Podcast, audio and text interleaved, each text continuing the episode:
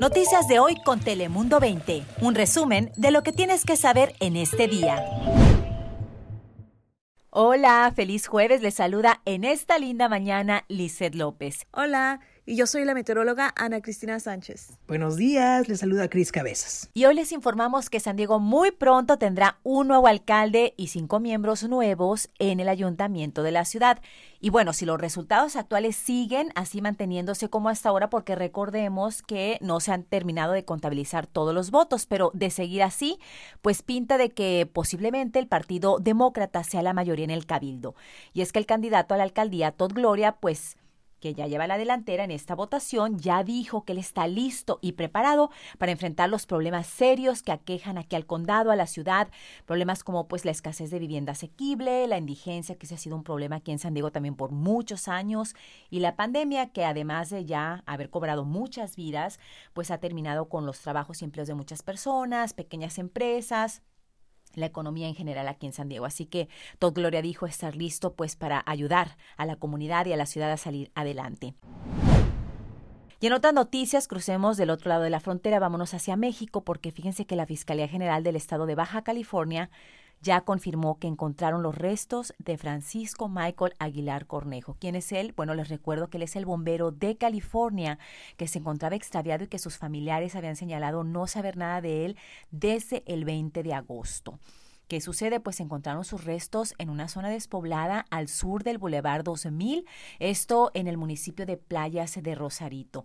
Le realizaron pruebas forenses para comparar pues la genética de estas muestras con sangre de los familiares y lamentablemente los resultados confirmaron que sí se trataba de su ser querido, que del que no sabían nada de él desde el mes de agosto, una noticia pues que ha tenido muy preocupada a la comunidad en ambos lados de la frontera. Hemos tenido entrevistas con las hijas de este bombero que pedían pues que regresara a casa y que ellos tenían la esperanza de que regresara a casa con vida. Ya se confirmó que los restos de restos humanos son son de este bombero. También durante la investigación, pues recuperaron un jeep que era modelo 1993, era propiedad de la víctima, había sido robado por la pareja que ya fue detenida y había sido vendido a una tercera persona que al parecer desconocía la procedencia de este vehículo.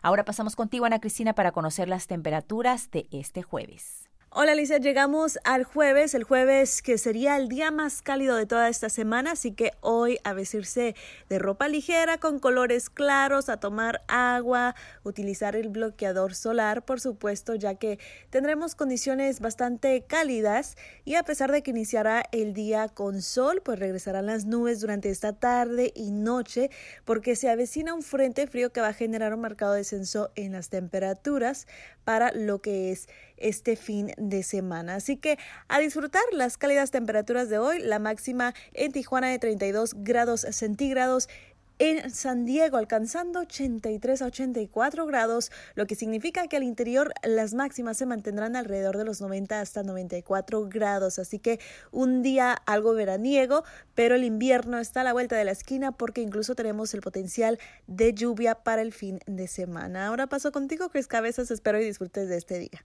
Gracias, Ana Cristina. Y hablando de frío, lluvias y temperaturas extremas, sabemos que hay una gran cantidad de migrantes que cruzan de manera irregular por las montañas y es sumamente peligroso porque se enfrentan a estas inclemencias del tiempo. Sin embargo, también los migrantes que cruzan por la valla fronteriza se enfrentan a riesgos. Por este motivo, CBP lanzó una campaña aquí en Otay Mesa para informarle a los migrantes de los peligros que implica subir estas estructuras. Son dos, una de 18 pies de altura y otra de 30 pies de altura.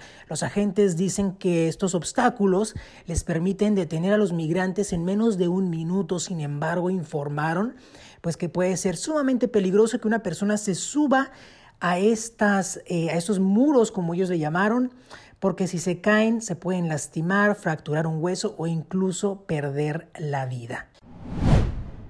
Y acá en San Diego al menos cuatro personas fallecieron en el parque Chicano luego de que un conductor intoxicado se accidentara y chocara.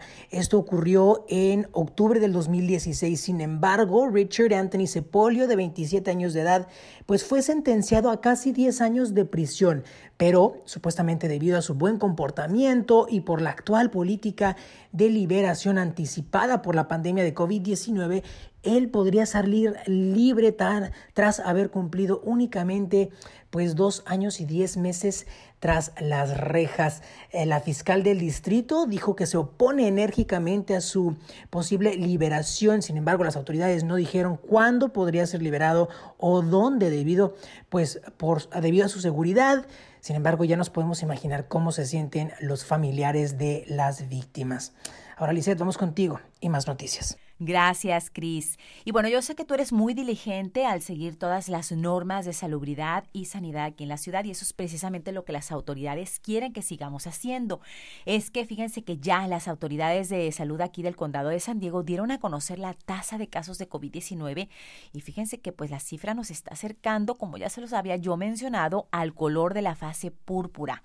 Indicaron que este porcentaje de casos aumentó a 7.4%. Eso es preocupante porque si ya pasamos eventualmente a la fase o retrocedemos porque sería un retroceso a la fase púrpura, pues entraríamos en muchas restricciones, los restaurantes se van a ver forzados a cerrar sus operaciones o operativos dentro del lugar, los gimnasios también ya no van a poder estar eh, abiertos en la parte del interior y los lugares, por ejemplo, destinados pues para orar, las iglesias van a tener que sacar sus servicios al aire libre.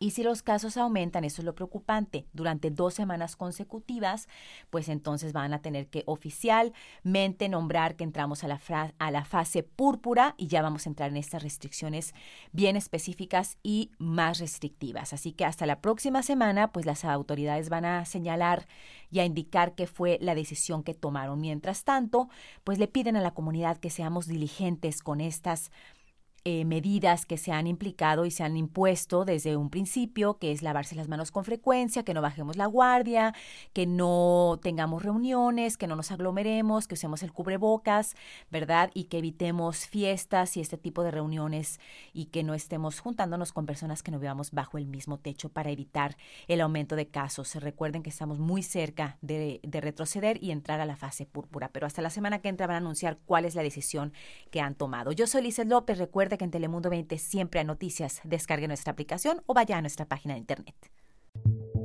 Noticias de hoy con Telemundo 20. Suscríbete para recibir alertas y actualizaciones cada día.